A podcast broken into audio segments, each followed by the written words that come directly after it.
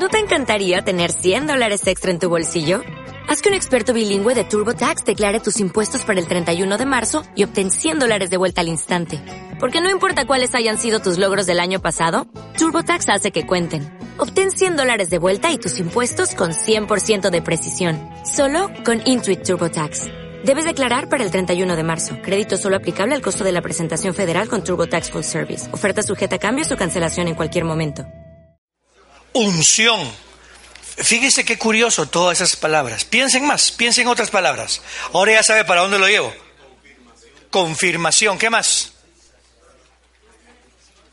Dios tiene control, pero esas son palabras de antes también. Digamos, palabritas así nuevas que han salido. Por ejemplo, tolerancia tampoco. Ah, bueno, la, la inclinación de la tolerancia ahora es otra. ¿Cómo? Doctor, bueno, sí, esos son títulos de doctor tal y tal, ¿ok? Sí, sí, sí. Pero piensen en palabras cuando usted ora. Reprender.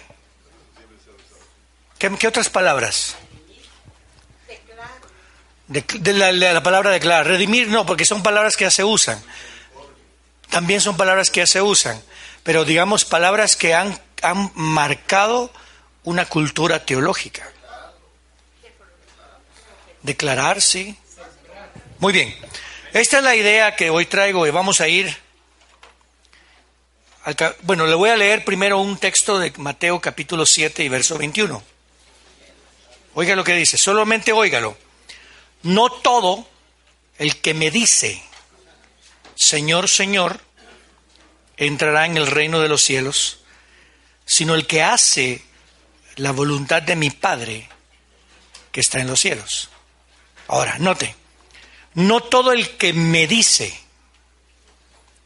O sea que hay personas que saben qué decir y saben a quién decírselo. Que se acercan a Cristo y le dicen, Señor, Señor, va a entrar en el reino de los cielos, sino el que hace la voluntad de mi Padre que está en los cielos. La voluntad del Padre no se hace en el cielo nada más.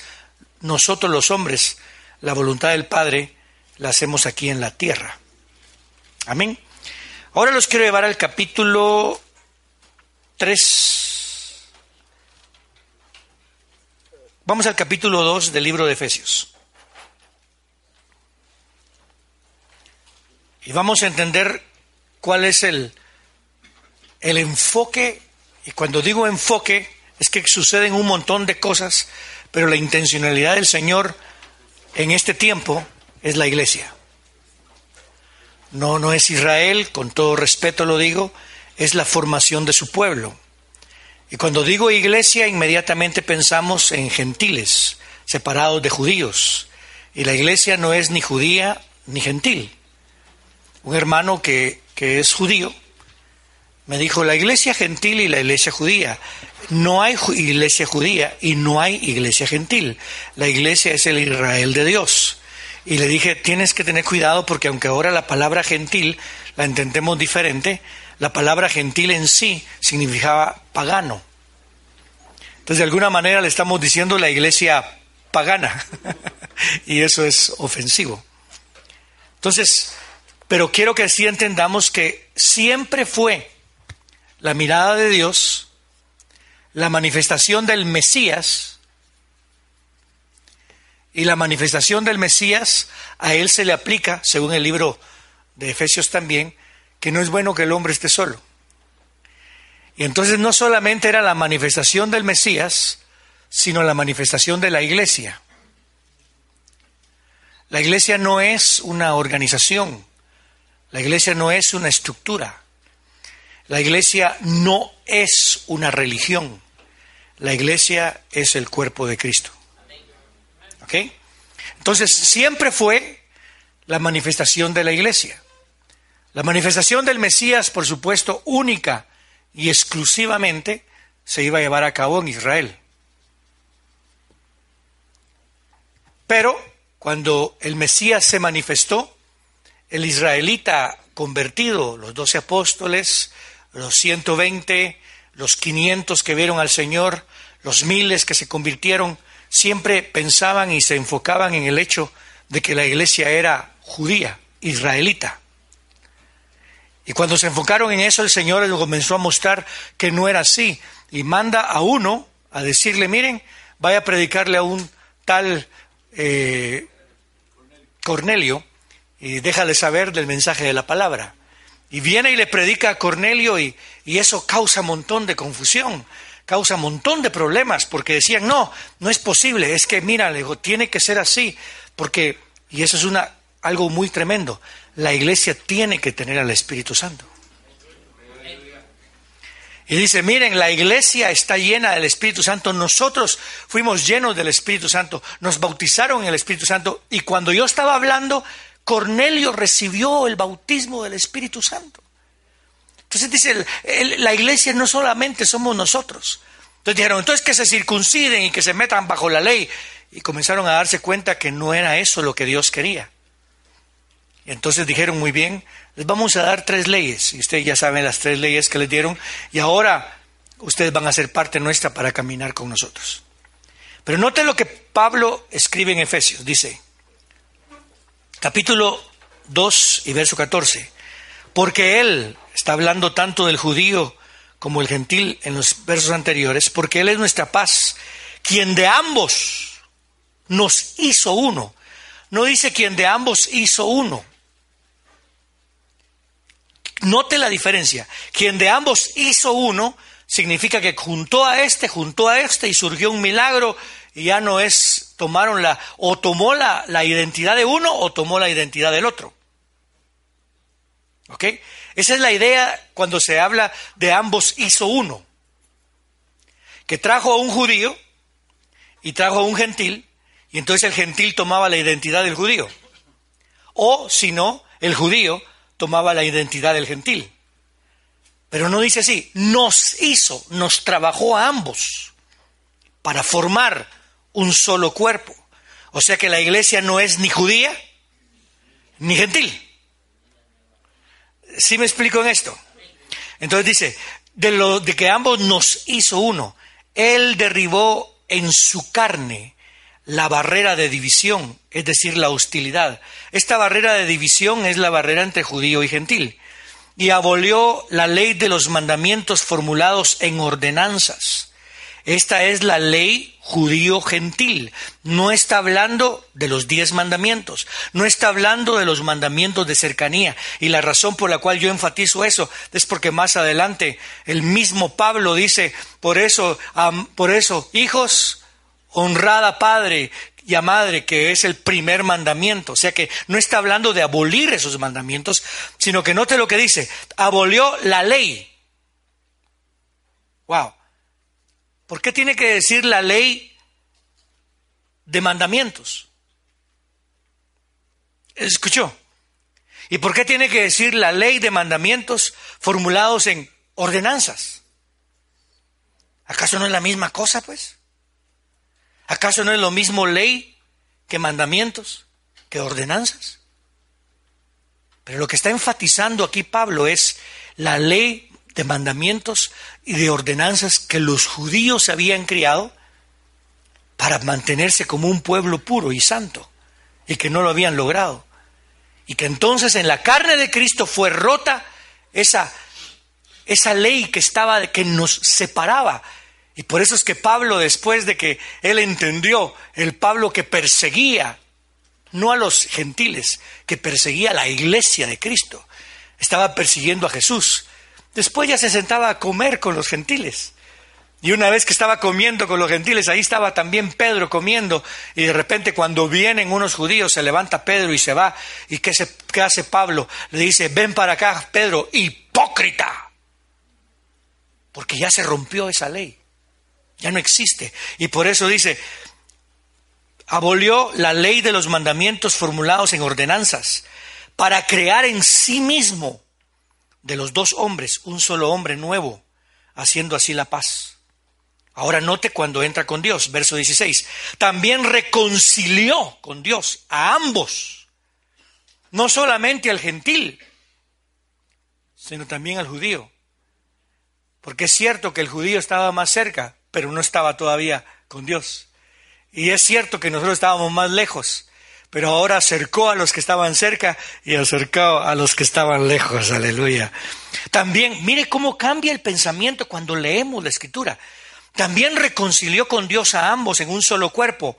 Esta ya es la reconciliación con Él por medio de la cruz, dando muerte a la enemistad. Y vino y anunció las buenas nuevas de paz para vosotros que estabais lejos y paz para los que estaban cerca, ya que por medio de Él ambos tenemos acceso al Padre en un solo espíritu. Tanto judío como gentil. A través del espíritu como cuerpo podemos venir delante del Señor. Por lo tanto, ahora le está hablando a los gentiles o a los supuestamente gentiles. Ya no sois extranjeros ni forasteros, sino conciudadanos de los santos y miembros de la familia de Dios, hablando del verso 15, que se abolió la ley de los mandamientos formulados en ordenanzas. habéis sido edificados sobre el fundamento de los apóstoles y de los profetas, siendo Jesucristo mismo la piedra angular. Aquí es donde viene algo muy interesante, porque se recuerda que hablábamos de, de palabras que ahora se utilizan, que palabras que no estaban en nuestro lingo probablemente en los años 80, por lo menos en el ámbito hispano. Ah, no, no decíamos confesamos, se recuerda, declaramos, proclamamos, decretamos. No decíamos eso, no estoy diciendo que es erróneo, pero sí es erróneo cuando nos separa de la gracia. Porque se inició un proceso en el cual la fe estaba en lo que hablábamos. En lo que hablábamos. Y eso es peligroso. Se va a cumplir porque yo ya decreté. Se va a cumplir porque yo ya proclamé. Se va a cumplir porque yo ya lo dije. Y de repente podemos poner fe en nuestras palabras. Y eso es peligroso. Sé que puede causar un montón de, pensamientos que, que, porque nos hemos aferrado a algo ya dependemos de esto. Yo entiendo cuando el Señor te va a cambiar tu manera de pensar y te va a ubicar con Cristo. Comenzamos a, a sentirnos un poquito inseguros. Cuando usted era seguro, era súper seguro porque usted no pecaba o porque usted no hacía esto y no hacía lo otro y de repente el Señor lo confronta como a Pablo y le dice, tú eres un pecador. Eso nos causa conflicto. Pero note, estas son palabras que se usan hoy. Lo sobrenatural, la palabra sobrenatural en los ochentas no se usaba. En los noventas se comenzó a utilizar. No estoy diciendo que es pecado usarlo, por favor no me malentiende. No estoy diciendo que yo no creo en lo espiritual, no estoy diciendo que yo no creo en, en, la palabra de Dios, no estoy diciendo eso. Lo que estoy tratando de traer es cómo nuestra cultura teológica va cambiando a nuestra gente en quién tiene puesta su fe. No sé si me voy a entender en esto. Por ejemplo, yo creo en bendecir, pero yo no creo que la gente depende de que yo los bendiga o no los bendiga.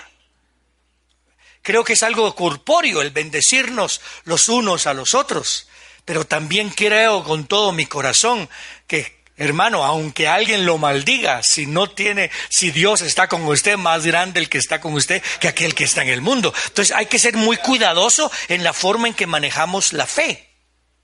Y después va a ver a dónde lo llevo.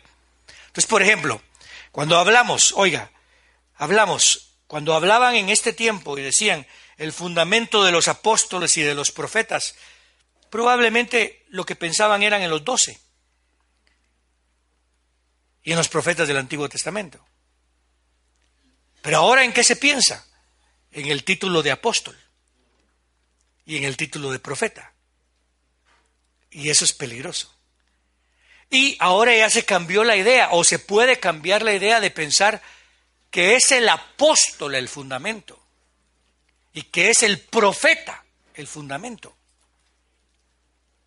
Cuando la Biblia dice aquí el fundamento de los apóstoles, de los profetas, no está hablando de esa persona como, como fundamento, sino está hablando del mensaje de esa persona. Porque el mensaje primordial de un apóstol era Jesús resucitó de entre los muertos. Qué fundamento más grande el que tenemos. Cristo resucitó de entre los muertos. Cristo murió en la cruz del Calvario, fue sepultado, pero al tercer día resucitó y ahora está sentado en los lugares celestiales y juntamente con Él estamos sentados. Eh, démosle un aplauso fuerte al Señor. Entonces mire cómo va cambiando. Sobre ese pensamiento del fundamento que los apóstoles pusieron, por ejemplo, si viene un, un, señor que, es el, ¿cómo se llama? Mano de obra, el, el jefe de mano de obra, el maestro de obra, él viene y dice muy bien, pongamos el fundamento. Él no es el fundamento. El fundamento es lo que él da, el cemento, las piedras, la profundidad y todo ese fundamento. Igualmente un apóstol, el apóstol no es el fundamento de una iglesia. El fundamento de la iglesia tiene que ser Cristo es Jesús. Pero, note, la teología cultural nos puede sacar del Evangelio. En él todo el edificio. ¿Qué es lo que quiere decir aquí? Que ahorita Pablo va, va a comenzar, sacó de un solo hombre y ahora está pasando a edificio. Porque cuando hablaba de un solo hombre hablaba de dos etnias, la etnia judía y la etnia gentil, y ahora las convierte en una etnia, el Israel de Dios. Pero ahora está hablando de aquí, juntándonos a todos y creando el cuerpo. En él todo el edificio bien ensamblado va creciendo hasta ser un templo santo en el Señor. En él también vosotros juntamente edificados para morada de Dios en el Espíritu Santo. Muy bien. Comienza a mostrar el misterio y dice, miren el misterio que siempre existió, que es lo que no sabían. El misterio era este. El misterio era la palabra iglesia, eh, tristemente, la teología cultural ya solamente piensa en iglesia los días domingos, digamos. Eh, o piensa en el, en el, en el templo, en, lo que se, en donde nos reunimos, en el local. O piensa eh, en tantas cosas que nos desubica. La palabra iglesia en sí tiene muchas formas. Está hablando de su pueblo, su congregación. Ahora, por ejemplo, si en vez de iglesia dijéramos, vamos a juntarnos con el pueblo del Señor, entonces usted entendería que pueblo del Señor es donde quiera que usted va. Usted sigue siendo pueblo del Señor. Eh, me, va a disculpar lo que voy a decir, pero si alguien está en pecado, usted piense que es ese pueblo del Señor. Y como usted es pueblo del Señor, el pueblo del Señor está en pecado. Está en pecado, arrepiéntase, porque el Espíritu que Él puso en nosotros nos cela. Y ese Señor lo va a sacar de donde usted está. Ya sea que lo saca empujando o que lo saca jalando, pero de que lo saca, lo saca. Pero note cómo cambia el pensamiento si en vez de iglesia decimos pueblo, no, yo voy a seguir usando iglesia, no estoy, lo que quiero es cambiarle su mente de cómo mira la iglesia. Por ejemplo, la palabra iglesia en el Antiguo Testamento eh, se, ponía como congregación y como asamblea. Congregación son todos, pequeños, grandes, eh, maduros, inmaduros. Asamblea son aquellos que entienden para qué existen y son los que toman decisiones para honrar el nombre del Señor. Por eso es que tenemos que llegar a una, a una madurez donde cada vez que nos reunimos tomamos la decisión de que venga lo que venga, Cristo sigue siendo el centro de nuestra vida.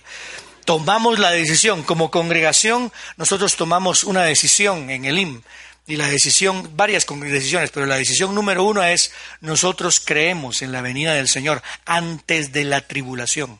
¿Por qué creemos en eso? Para mantener viva la inminente venida del Señor.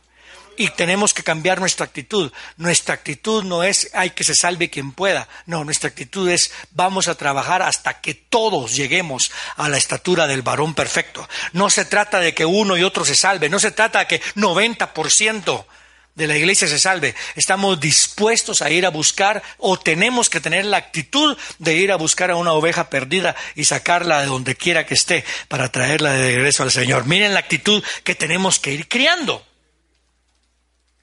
Es una actitud que tenemos que mantener firme.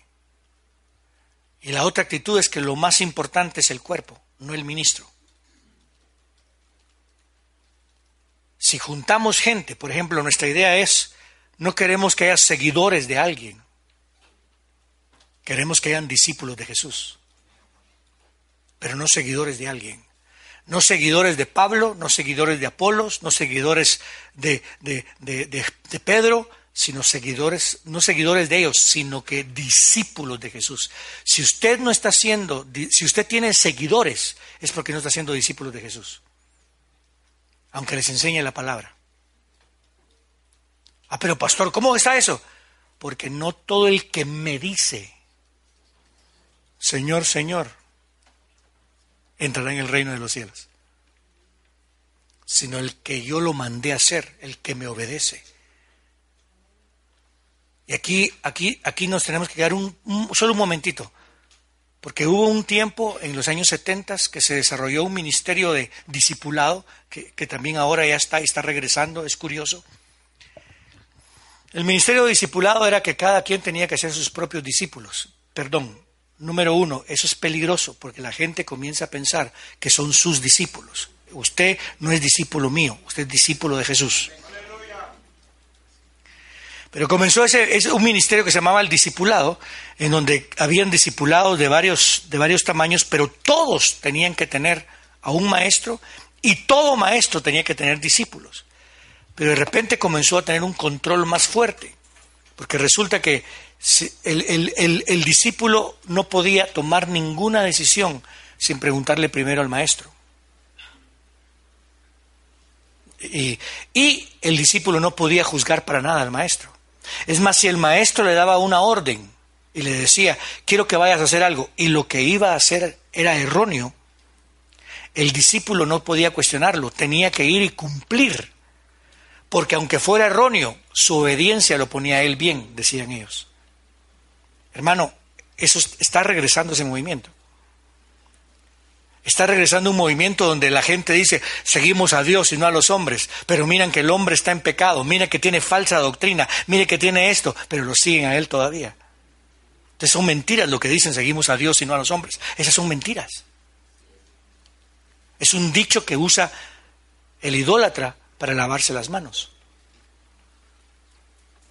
Y es porque la iglesia deja de ser lo primordial y comienzan a tener, a seguir seguidores de alguien por favor, que en nuestras iglesias no hayan seguidores nuestros, que hayan discípulos de Jesús.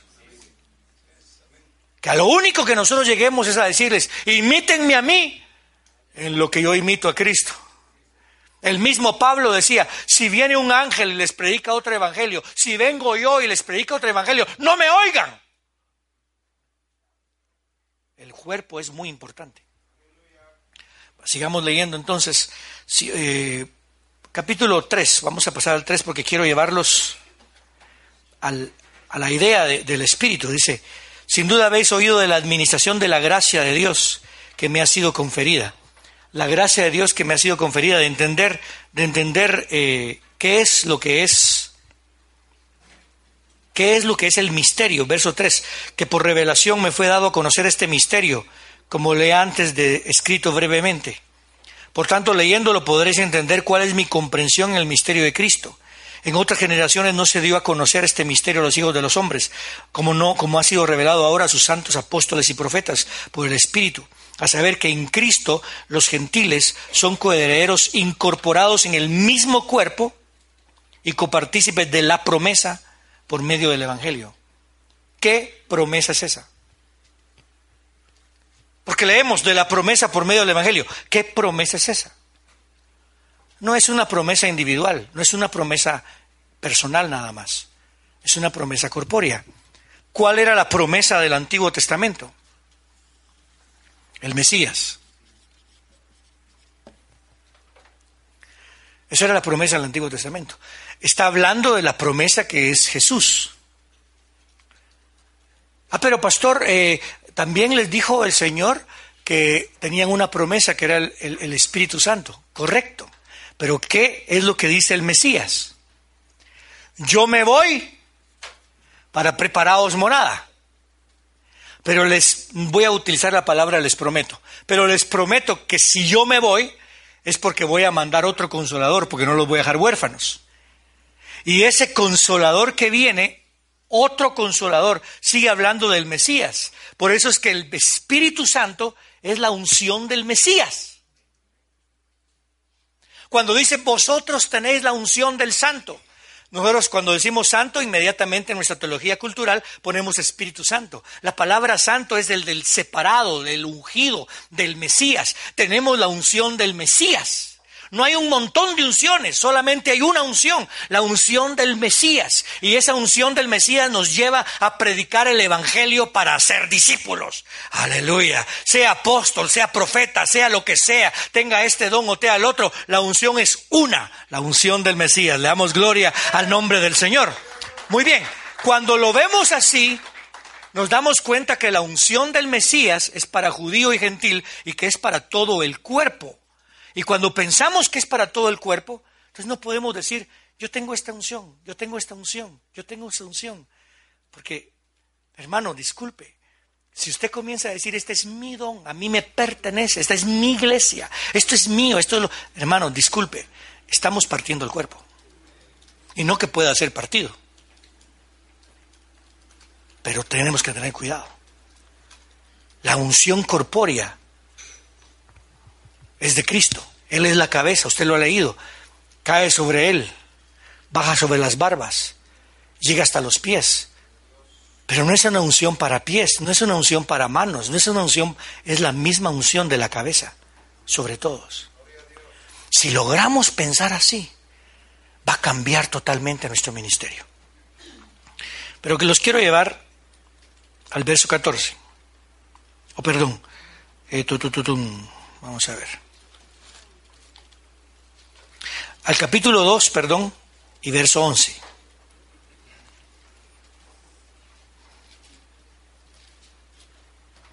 Oiga lo que dice, acordaos que en otro tiempo vosotros los gentiles en la carne erais llamados sin circuncisión por la llamada circuncisión, que es hecha con manos en la carne. Acordaos que en otro tiempo estabais sin Cristo, apartados de la ciudadanía de Israel y ajenos a los pactos de la promesa estando sin esperanza y sin Dios en el mundo. Pero que ahora en Cristo vosotros que en otro tiempo estabais lejos, habéis sido acercados por la sangre de Cristo. Me llama mucho la atención la palabra acordaos. Porque para mí la palabra acordaos es hacer conciencia.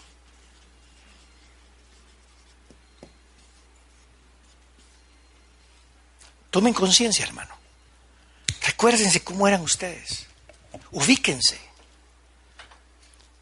Y esa es una conciencia que trae gracia, agradecimiento. Déjeme decirle, sin agradecimiento usted no disfruta la, la gracia. Sin agradecimiento usted no disfruta la gracia. Sin agradecimiento usted no disfruta su matrimonio, no disfruta sus hijos, no disfruta el ministerio. Sin agradecimiento usted se va a sentir un fracaso porque no logró todo lo que usted pensó que quería lograr. Aquí es donde viene algo muy curioso, porque dice, acordaos, acordaos, hay que estarnos acordando de dónde, no solamente de dónde nos sacó Dios, sino en dónde estaríamos ahorita sin disfrutar nada. Que somos cuerpo el agradecimiento de estar en una congregación y ser parte de esa congregación es, vital. El error que se ha cometido ahora es que mucha gente dice, bueno, es que yo no soy parte de una iglesia. El pensamiento cultural, yo soy parte del cuerpo, yo voy de iglesia en iglesia. Es porque usted ya marcó iglesia como una estructura. Pero póngase lo que está diciendo. Yo no soy parte de la iglesia, soy, soy, yo no soy parte de una iglesia, yo soy del cuerpo. Ahora, otro pensamiento que entró en los 90, en los, en los mil, somos parte del reino. Y va cambiando nuestra mente y nos va afectando. En la alabanza, nos afecta en la adoración, nos afecta en todo. hoy tenemos que regresar a lo consciente. Somos iglesias cuerpo. Y es bueno que yo funcione en el cuerpo. Y tengo que servir en el cuerpo donde Dios me plantó. Y tengo que tener un compromiso. Yo no voy a ir de un lado a otro, de congregación en congregación, porque allá me siento mejor o porque es que allá me atienden o me voy a llevar a mis hijos para allá porque aquí en esta iglesia no hay ningún bonito, ninguna bonita, entonces allá hay más chulos y, y aunque sean feos, pero tienen dinero. Perdone, pero usted sabe que hay ese pensamiento dentro del cuerpo de Cristo. Y eso es peligrosísimo. La palabra conciencia me llama la atención porque la conciencia en sí te despierta la fe. Pero tienes que ver qué clase de fe te despierta. Porque mire pues, tenemos una idea nosotros que somos, que cuando Dios dijo, hagamos al hombre a nuestra imagen, la idea nuestra es que cuando Dios hizo al hombre y vio que era bueno, como que Dios ya había terminado. No sé si me explico. Mire, pues, nuestra idea es esta, y, quiero que piense. Nuestra idea es esta. Vamos a hacer al hombre. Tomó barro y construyó al hombre, y después sopló sobre el hombre, y ahí terminó. Esa es la idea. Terminó. Ya el hombre ya es perfecto. Pero recuérdese que cuando dice hagamos al hombre, esa palabra de hagamos al hombre a nuestra imagen todavía no ha terminado, todavía está vigente. Es más, tuvo que venir Cristo, morir en la cruz del Calvario, darnos de su Santo Espíritu y ahora nos está formando el Espíritu Santo para hacernos a imagen de Dios. O sea que es una palabra, hagamos al hombre, no terminó en los primeros capítulos de Génesis, continuó. Ah, pero continuó porque cayó. No, no, no, déjeme explicarle algo. Cuando hizo al hombre el Señor después, ¿qué dijo? No es bueno que el hombre esté solo. Es la primera vez que dijo que no era bueno algo. No es bueno que el hombre esté solo. No está diciendo que el hombre solo no es bueno, sino no es bueno que el hombre esté solo. Porque su idea era hacer al hombre a su imagen. Entonces crió a la mujer, bueno, la, formó, la edificó, la palabra formar ahí la edificó, y curiosamente Cristo está edificando su iglesia, la edificó de una costilla. ¿Ok? Y la, cuando la edificó, Después les dijo, vayan. Ahora, ¿ya eran iguales a Dios? No. Tuvieron que aprender a poner nombres, tuvieron que aprender a designar esto, estaban creciendo en esto. Y entonces, ¿qué fue lo que viene Satán y le dice? Miran, le dice, el día que comas, Dios sabe que van a ser como Dios. Pero, disculpe, si ya había terminado Dios diciendo hagamos al hombre, entonces ¿por qué Satán viene a decir eso? ¿Y por qué ellos quieren ser igual a Dios? Para que entienda lo que estoy hablando. Por eso es que leer el contexto. ¿Qué fue lo que dijo Dios cuando los echó?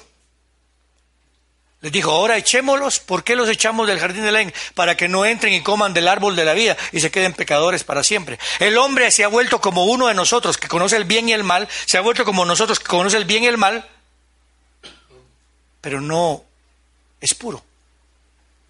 Entonces el hagamos al hombre siempre ha sido algo continuo.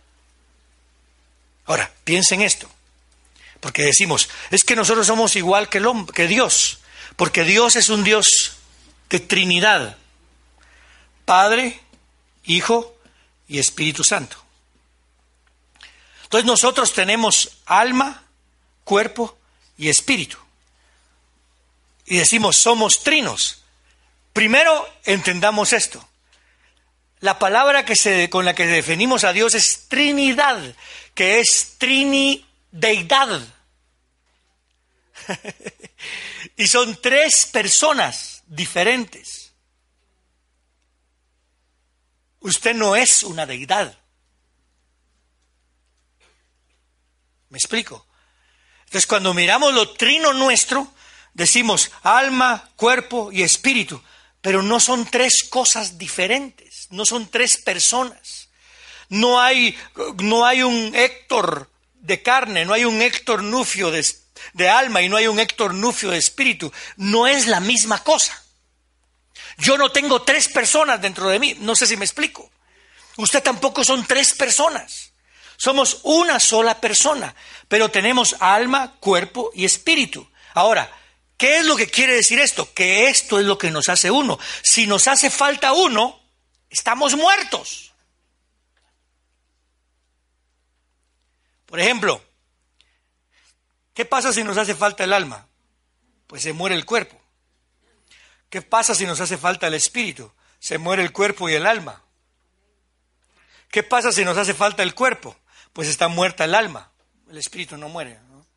Es lo que nos mantiene, es lo que nos creó. Es el proceso de hacernos igual a Dios. Pero ahora veamos. Entonces quiere decir que si yo soy cuerpo, alma y espíritu, cuando usted no conocía a Cristo, quiero que piensen esto, cuando usted no conocía a Cristo, ¿tenía usted fe? ¿Aló? Sí, tenía fe. Tenía fe. Pero usted estaba, su espíritu estaba muerto, pero usted tenía fe. ¿Tiene fe un ateo? Tiene fe. Tiene fe que no hay Dios. qué, curioso, ¿verdad? Entonces, notemos. Entonces, la fe, aquí es donde, donde le va, lo, lo voy a asombrar un poquito, pero lo que quiero es decirle, tiene que pensar por la forma en que, y la, la forma en que va a criar al cuerpo. Tiene que pensar por la forma en que va a criar al cuerpo. Si usted enfatiza una fe en el alma, porque hay fe en el alma,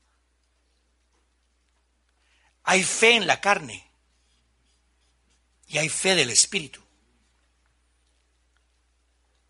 Hay fe en todo esto. Aunque no lo queramos entender. Por ejemplo, solo póngase a pensar en esto. Había gente que predicaba el Evangelio, decía Pablo. Estos predican el Evangelio, pero no predican para exaltar al Señor. Estos lo predican para añadirles a, mis problemas. Pero qué bueno que lo predican, porque de todos modos, ya sea en la carne o en el espíritu, pues el Evangelio está siendo predicado. ¿Qué fue el primer texto que leímos? No todo el que viene a mí. Y me dice, el que viene a mí, a Él. Y le dicen, Señor, Señor. entrar en el reino de los cielos. Hermano, para venir a Él se necesita fe. Señor, ¿cuántos creen que se necesita fe para echar fuera demonios? en tu nombre echamos fuera demonios, en tu nombre. En tu nombre pusimos manos sobre los enfermos, en tu nombre. Aléjense de mí, porque yo no los conozco. Entonces me hace pensar que hay una fe en la carne y si lo aplicamos en la carne, por ejemplo, hay gente que cree en sí misma. Y me voy a lanzar, yo me voy a lanzar a poner un negocio y lo voy a lograr y, yo voy a ser rico y, y, póngase a pensar. Y lo logran. Hubo un hombre, estoy hablando de la carne, hubo un hombre que con 10 mil dólares que pidió prestados en los 80 o en los 90, fundó lo que es Starbucks. Wow. El primer McDonald's del todo el mundo está en un suburbio de Chicago. Es más, el primer McDonald's no tenía, no tenía la M, nada más era una, un, un arco. Qué curioso.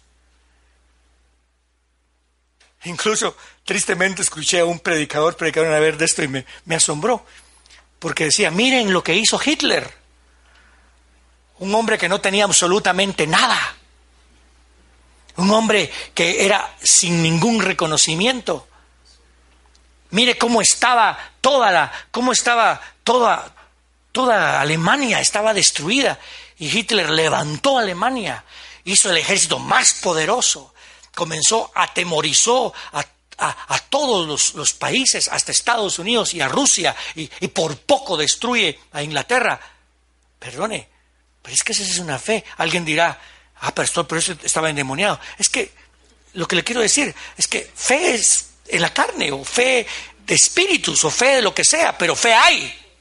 Entonces, ¿qué fe alimentamos en la iglesia? ¿Qué fue lo que ocurrió cuando le dice la serpiente, come de esto? La serpiente no le mintió. Oiga, la serpiente no le mintió a Eva, aunque se llamaba varona en ese tiempo. Le dijo, come de esto, Dios sabe que el día que comas serás como Dios. ¿Qué fue lo que dijo Dios cuando vino? Comiste, por eso es como uno de nosotros, o sea que era cierto. Y la mujer abrió su cerebro, voy a comer y voy a ser como Dios. Wow. ¿Qué fue lo que dijo el Señor cuando aquellos se juntaron y dijeron, nos puede esparcir Dios, levantemos la torre de Babel? ¡Wow! Lo pone a pensar a uno. ¿Qué fe estás metiendo en la iglesia?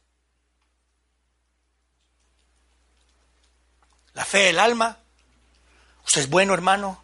Usted todo lo puede. Usted es precioso. Usted es lo más glorioso que hay. No hay nadie como usted. La fe de profecías. Que yo le profetizo a alguien, yo lo creo, lo agarro, lo meto en mi corazón, hago esto y lo otro. Porque la fe de Cristo era esto. Si alguien me quiere seguir, déjelo todo. Ay, ay, ay. Yo prefiero la otra, que me digan que soy lindo, que soy precioso. Yo, algo, que, algo que muchos no saben por mi personalidad es que yo soy bastante inseguro. Nadie lo cree, nadie lo cree. Pero es cierto, soy bastante inseguro y cuando uno es inseguro, uno pone la mirada en la gente y no quiere ofender. Y yo utilizo esa inseguridad para preocuparme por la gente. Entonces, cuando alguien no viene, pregúntele a Sarita, alguien no viene. Es más, han pasado veces que yo salgo de viaje y cuando regreso le digo, no, la hermana no vino el domingo o, tengo ya tiempo no ver a tal, llámenla. Pero pastor, si usted no estaba aquí, llámenla. Y la llama, ay, sí, perdone que no llegué. porque, porque tengo mi inseguridad me hace fijarme en que no quiero, no, no, no quiero, eh, quiero atraer a la persona a, Cristo, pero soy bastante inseguro. Entonces, ¿cómo aprende uno a vencer la inseguridad? Piense, sacrificándolo todo. Usted tiene inseguridad de casarse con alguien, sacrifíquelo todo. Esté dispuesto a darlo todo. Usted no puede comenzar una iglesia, es más, algo que nosotros hacemos en la iglesia es que si alguien quiere entrar, eso lo hice en Chicago y lo quiero hacer aquí en, Guatemala, si alguien quiere entrar al ministerio, que sacrifique. Yo no le voy a decir a nadie, venga a trabajar a la iglesia, hermano, le voy a pagar más que en el mundo. Eso no es bíblico. ¿Quiere venir a trabajar a la iglesia? Los hermanos que trabajan aquí, los hermanos vinieron creo que un año o dos años, trabajaron sin ni un solo centavo. Solamente venían a servir al Señor todos los días. Cuando yo me vine a Guatemala, yo no sabía cuánto iba a gastar, cuánto iba a ganar, yo no sabía dónde iba a vivir, yo no sabía nada. Uno no entra para ver qué obtiene. Uno entra para darse todo. Y cuando usted lo da todo, está dispuesto a todo. quiero que me escuche una vez, se acercó a alguien, a, otra persona, y la amenazó. Y el que era amenazado le dijo, mira, le dijo, quiero que entendas algo. Yo estoy dispuesto a morir por lo que vamos a pelear.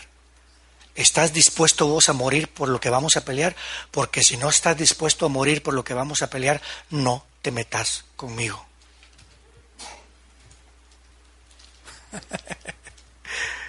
¿Usted cree que el diablo está dispuesto a morir por lo que él está haciendo? No, a él ya lo condenaron a muerte, por eso es que sigue coleando. Pero usted, ahorita lo digo, lo dejo todo por el Señor. Qué difícil. Porque es el pensamiento que dice Cristo, despojaos de vosotros mismos. Si no lo hacen, nunca va a tener nada. Va a vivir con sus temores. Nunca va a disfrutar el Evangelio. Nunca va a disfrutar lo que, lo que, el hecho de que Dios lo use. ¿Qué fe estamos despertando en la iglesia? ¿Fe de cuerpo? ¿O estamos despertando una fe del alma, o una fe carnal. ¿Sabe, ¿Sabe qué es lo curioso? ¿Sabe qué es lo curioso? Cada vez que el Señor habla de la venida, habla de que uno no piense en las cosas, que uno lo deje todo, que uno lo abandone todo. No miren para atrás, si salieron, no regresen por esto, no regresen por lo otro. Okay, siempre. Pero ¿sabe usted qué curioso es? Que estaba yo pensando, estaba leyendo yo un artículo acerca de la venida del Señor, que mm, en Estados Unidos hicieron este examen, que la gente que estudia más, la gente que estudia más, la gente que, se dedica a estudiar, a estudiar y a sacar teología y a sacar esto y da los años, usualmente la mayoría, un porcentaje alto de esa gente es amilenialista. O sea que no cree en el milenio. La gente que menos estudia es la que más cree en la venida del Señor pretribulacional. Entonces ya vio, pastor, los que creen en la venida del Señor antes de la tribulación es porque son unos ignorantes. No, a mí lo que me pone a pensar es que muchas veces, y mucha gente puede pensar así, el mucho estudio te hace perder el amor por la venida del Señor. Y disculpen, pido perdón si estoy ofendiendo a alguien que me oye por la radio, no es mi intención, es algo que leí en Carisma Magazine y me llamó la atención. Pero es curioso. Mientras más uno obtiene, yo sé que hay un montón de gente pobre que dice, ay Señor, ven mañana porque pasado mañana tengo que pagar la renta. Eso es erróneo. Pero también hay un montón que mejor que no venga porque todavía tengo mucho pisto que hacer. Y están los dos extremos. Entonces yo me pregunto, ¿qué fe estoy ministrando? Por ejemplo, cuando yo digo, de dinero, hermano, de dinero, y así Dios le va a pagar sus deudas, ¿qué fe estoy metiendo? Aunque ocurra. Estaba viendo, eh, descifrando los milagros, en un Discovery Channel que me llamó la atención. Un montón de gente tiene una fe a brujos, hermano, porque me hicieron un milagro. Un montón de gente tiene una, tiene una, una, una, fe hacia ídolos, porque yo fui a ese ídolo, y, y, no dicen ídolo, por supuesto, yo fui y dejé mi ofrenda. Un montón de gente sigue a otro montón de gente, porque dio pisto y le pagaron algo. Perdone, ¿estoy negando que había fe? No, pero sí es equivocada. La palabra fe, tal vez no lo sabe, pero la palabra fe en el hebreo no aparece. Yo sé que si usted va al Antiguo Testamento, usted encuentra la palabra fe, que es una traducción, pero en sí la palabra fe en el hebreo es la palabra fidelidad.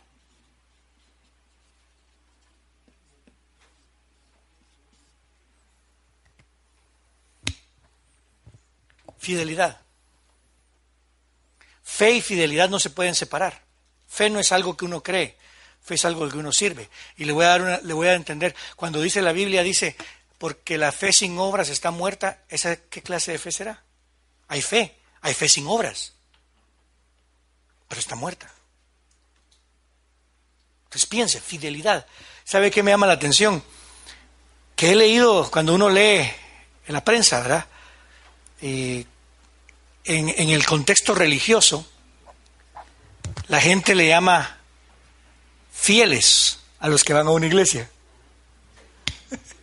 A mí, a mí me asombró, porque una vez alguien escribió y, he visto iglesias evangélicas y se juntaron este, este número de fieles, dice. Entonces yo me pongo a pensar, pero fieles a quién? ¿Fieles a quién? ¿A ¿Fieles al Vaticano? ¿O fieles al apóstol? ¿O fieles al pastor? ¿O fieles a la doctrina? ¿O fieles a esto? ¿O fieles a lo otro? Perdón. Eso es fe. ¿Fiel a quién? Uno, fiel a Jesús. A Jesús, al Señor Jesús. ¿Cómo se muestra la fidelidad a Jesús? Teniendo fidelidad a su misión. Por favor, hermano, despierte el evangelismo en su iglesia. Despierte el orar el uno por el otro. Despierte el, el, edificar al cuerpo. Despierte los dones del Espíritu, no en personas, sino en el cuerpo. Y si uno tiene fiel a la misión, uno tiene que ser fiel a su unción. Lea Corintios, 2 Corintios 10, 11, 10 creo que está, donde dice, porque la unción que Él nos ha dado, la autoridad que Él nos ha dado, no es una autoridad para destruir. Podemos destruir. Yo le soy sincero, la unción que yo tengo la puedo usar para destruir gente. Y usted también. O la puedo usar para edificar gente. La palabra, por ejemplo, cuando la gente, cuando la gente se acerca a mí cree en lo que yo le voy a decir, como cree en lo que usted le está diciendo. Ellos creen en su opinión. Si su opinión es chismotesca, si su opinión es de desgracia, si su opinión es sin misericordia, está destruyendo. Si su doctrina no es la adecuada, yo todavía tengo, tengo un montón de, de, conflictos porque mucha gente, mucha gente quiere repetir cosas del pasado. Y yo les pregunto, ¿de qué pasado están hablando? ¿De los 60, de los 70, de los 90 o de los 80? ¿De qué pasado están hablando? Porque todo nuestro pasado es diferente. No hay que ser fiel a un pasado. Hay que ser fiel a la obra que Dios ha hecho y continuarla. La hermana Gildita está desde 1963 aquí en la iglesia. y, de seguro, ay, la iglesia, digamos, si ella dice la iglesia de antes, ¿a qué antes se refiere ella? Tal vez se refiere al 63, cuando eran 13 personas, cuando todos se conocían. Ella, ella dirigía la alabanza. Chilero. Pero de, ay, no, eh, yo quisiera ser fiel como antes. ¿Qué antes? Tal vez está hablando de los 70, cuando Jorge vino. Y recuerdan cuando la gente metía las manos para aceptar al Señor por la ventana y todo eso. Qué bonito. Pero los que vinieron después, ay, queremos lo mismo de los ochentas. ¿Qué pasó? Eh, cuando comenzábamos a caer, los muros caen, los muros caen. Y, y, y, ¿cómo se llama? Cantaré al Señor por siempre. Y el tunga tunga, ¿va? O los noventas. O los dos mil. Entonces no se trata de ser fieles al pasado, sino de continuar lo que se sembró, porque hemos tenido una historia totalmente diferente. Y hemos ido avanzando. Entonces, fieles a qué? Fieles a su unción, pero esa unción la tengo que manejar adecuadamente. ¿Por qué? Porque la unción del Señor mata si no se usa adecuadamente, si no se usa en la gracia. ¿Cómo así que mata, pastor? ¿Qué cree usted que va a pasar cuando los echa todos al lado de fuego? A la gente le echa al lado de fuego del infierno también. Es la misma unción, es el mismo Mesías. Él no va a cambiar. Él no es un día cordero, el otro día es, es, es, otra cosa. Él sigue siendo el cordero. Aunque le digan el león de Judá cuando se voltea usted, sigue siendo cordero. Entonces, ¿qué es lo que estamos viendo aquí? La unción es la unción en los cultos. ¿Qué es lo que estamos enseñando? ¿Cómo, vamos, ¿Cómo queremos que todos se metan en el camino del Señor? Es importante. ¿Qué fe estoy despertando? Quiero cerrar con esto. Quiero llevarlos a Efesios capítulo 6.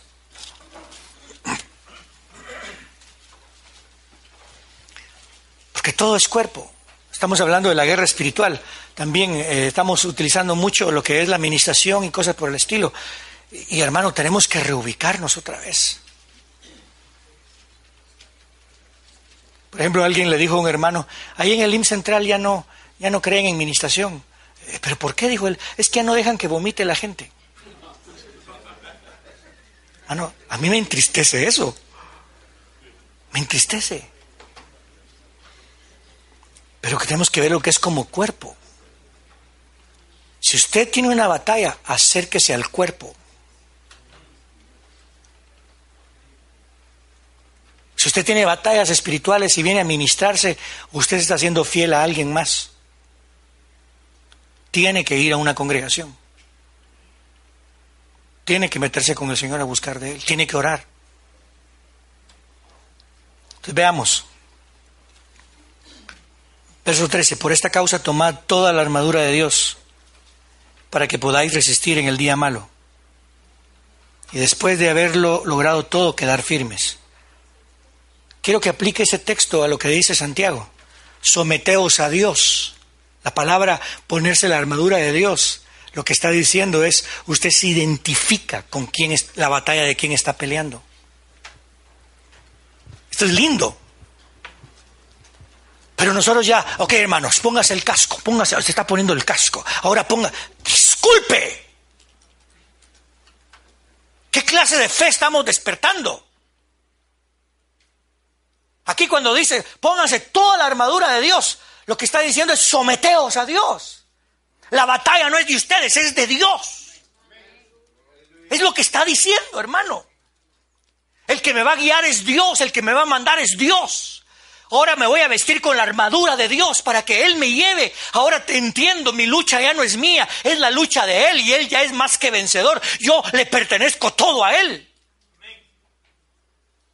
Ahora que que, usted mira que, van, digamos, eh, guatemaltecos van a, Senegal o a, Uganda para procesos de paz, se ponen el, ¿cómo se llama? la boina del proceso de paz o de las Naciones Unidas, pero le ponen aquí la gran bandera de Guatemala, ¿verdad? ¿Por qué? Porque usted pertenece ya sus batallas, lo que usted hace. Ahorita creo que fue, ¿en dónde fue que ocurrió esto? En Okinawa, un marine mató a una mujer. Un marine mató a una mujer. Y se convirtió en un problema internacional. Porque ese marine pertenece a Estados Unidos. Y ya hay problemas entre Japón y, Estados Unidos. Entonces, cuando, ¿por qué nunca hemos leído esto y verlo de esa manera? Tomad toda la armadura. ¿De quién es la armadura? De Dios. y lo que lo, aplicamos, someteos a quién? A Dios. ¿Para qué? Para que podamos resistir al diablo. Y después de haber resistido, Él huya de vosotros. Entonces vemos y dice, permanecer firmes, vestidos con el cinturón de la verdad. No con cuentos, hermano no con palabras lisonjeras.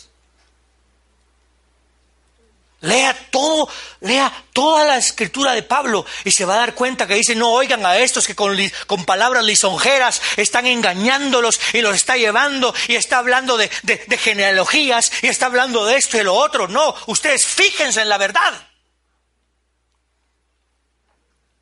No le venga a decir, usted es lindo, usted es feo, hermano, pero Dios lo ama. Usted es glorioso. Usted es maravilloso. En Estados Unidos, en invierno le cantaban a uno, tal vez alguien nació, nació el, el 3 de enero y le cantan, el día que tú naciste nacieron todas las flores. Es mentira, hermano, en invierno no hay flores. Pero por llenarle su orgullo, la verdad, usted no es nada, por eso es que está con Dios. Usted era pecador, alejado, andaba sin Dios en este mundo, ajenos a la promesa, ajenos a la soberanía, sin Padre en, en los cielos, pero ahora Dios nos ha acercado en la sangre de Cristo. Es la verdad. Vestidos con la coraza de justicia. Lo que quiere decir es, Él es el que determina lo que usted merece y lo que usted no merece. Él es el que determina quién vive y quién muere. Por favor, si usted está pasando por, por problemas en familiares, no comience a decir, ¿qué estaré pagando, Dios mío? Y Señor, ¿pero por qué me pasa esto si yo te di el diezmo ayer?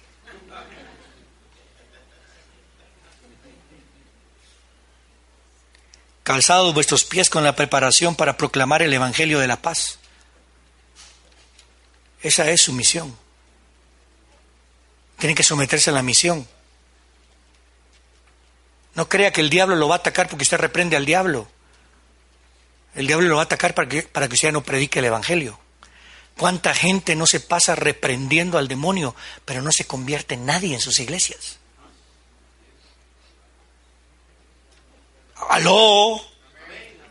Estoy bravo, ¿eh? no, no.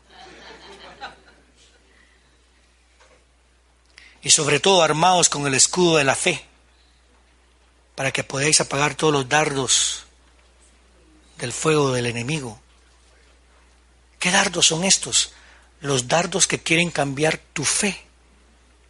Ya no para que no sea un escudo, porque el escudo no te cubre a ti nada más, nos cubre a nosotros. Te quiere individualizar. Quiere, quiere decirte que lo que tú tienes es por tu propia fe, es por lo que tú crees, es por lo que tú logras. Saben, yo diezmo tenga pisto o no tenga pisto, tengo que diezmar. ¿Cuánta gente dice, no, no diezmo porque no me alcanza? Perdón hermano, uno diezma por el cuerpo. La razón es corpórea. Yo no lo hago para que tenga bendición, bendito ya soy. Yo lo hago porque soy parte del cuerpo. Disculpe, usted diezme, aprenda a darse, enseña a darse, enseña a darle al pobre. ¿Qué tanto? Eso es lo que yo quería ver. ¿Qué tanto nos concentramos en el pobre? ¿Qué tanto estamos pensando en las viudas? ¿Qué tanto pensamos? Esa es la verdadera religión, porque a veces decimos, yo no diezmo porque soy no soy religioso. Disculpe. La verdadera religión es alimentar al pobre. Hagámoslo en las iglesias. ¿Qué tanto lo hacemos? ¿Qué tanto nuestros ancianos participan en eso? ¿Qué tanto tenemos el proyecto de misiones de llevar el Evangelio, no de ir a dar comida, sino de usar la comida para dar del amor de Dios, que es Cristo Jesús en la cruz del Calvario, muerto, sepultado y resucitado al tercer día. Le damos un aplauso fuerte al Señor. Ya voy a terminar. Tomad también el casco de la salvación. El casco de la salvación es, nada me va a impedir que yo crea que soy salvo. Yo estoy en el Señor ni la muerte, ni la vida, ni lo alto, ni lo bajo, ni lo creado, ni lo por crear, ni la desnudez, ni el hambre, nada me podrá separar del amor de Dios que es en Cristo Jesús. Y la espada del Espíritu, que es la palabra de Dios. Pero esa espada no se comienza echando fuera al diablo. Esa espada se comienza llevándole transformación a la gente. Por eso dice que es capaz de penetrar hasta lo más profundo de nuestra alma, hasta llegar a la división del alma y el espíritu. Alguien, una traducción creo que dice, hasta llegar a, lo que divide al alma y al espíritu y separarlo, que es la muerte. Qué cosas, ¿verdad? Pero nosotros a veces hasta agarramos espadas y comenzamos a echar fuera. Perdone, comience con usted. Comience con su familia. Yo reprendo, demonios, reprendo. Predique el Evangelio. Usted no cree en reprensión, creo en reprensión. Usted no cree en liberación, he visto gente liberada. He tenido situaciones increíbles en mi vida, pero tengo que ubicarlos en el lugar adecuado. Porque si usted no lo ubica en el lugar adecuado, lo va a destruir a usted y va a destruir a la gente que está alrededor suyo. Porque lo único que puede ser el centro de nuestra vida es Cristo. Quiero cerrar con esto.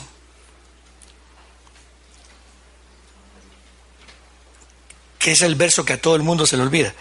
Y orando en todo tiempo. me puse el casco, me puse la coraza, agarré la espada orando en todo tiempo, en el Espíritu, con toda oración y ruego, y vigilando con toda perseverancia y ruegos por todos los santos. Y aquí es donde viene una, una sobrina mía que, es, que no, ella me dijo, eh, usted es evangélico, ¿sí? ¿y cuál es lo que ustedes, eh, cuál es su énfasis? Yo me quedé, ¿cómo así?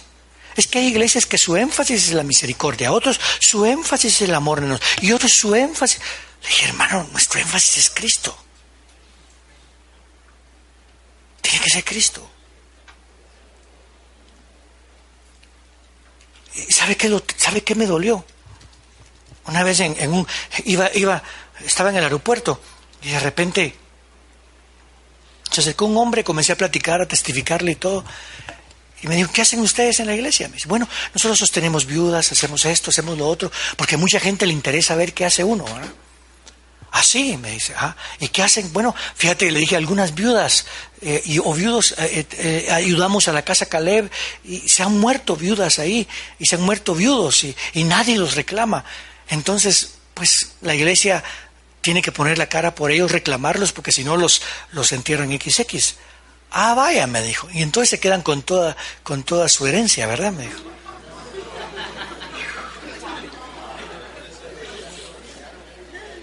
Me puso bravo. Pero ¿sabe por qué me puso bravo? Porque hay gente que sí lo hace. Hay gente que sí lo hace. Hay gente que evangeliza ricos porque va a tener más pisto. Hay gente que le, que le da más prioridad a alguien que tiene dinero, que es mejor vestido. Cuando, cuando entran a Cristo, los va a usar Dios, sí, y Dios los va a bendecir. Pero no se trata del dinero ni de la educación, se trata de la necesidad de Jesús. Cuando ya deja de ser el principio, el cuerpo de Cristo, hacemos diferencia. Hay que tener cuidado. Tenemos mucho que hacer todavía. Pero mire cómo está nuestra Guatemala. ayer, hoy salió diferente la edad, pero ayer anunciaron y decían que se metieron a una casa, mataron a la abuela, mataron a la hija, a la mamá, y después mataron a un niño, a un niño de dos, a una niña de dos y un niño de cuatro. Son las edades de mis nietos. Y hoy sacaron la foto del niño así sonriente. Ah, hermano.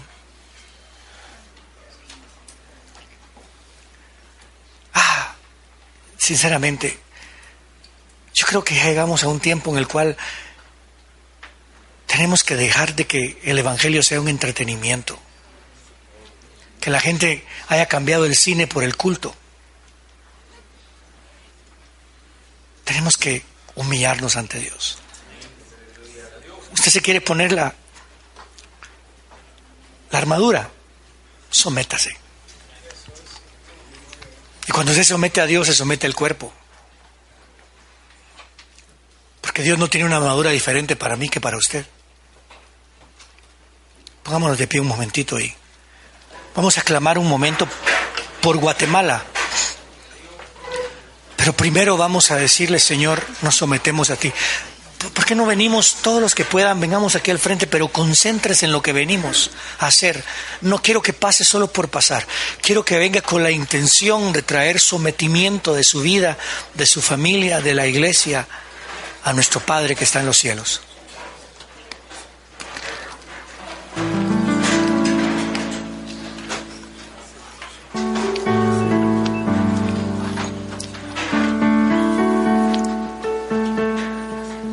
Hoy estaba leyendo de una jovencita que la tienen atada con cadenas.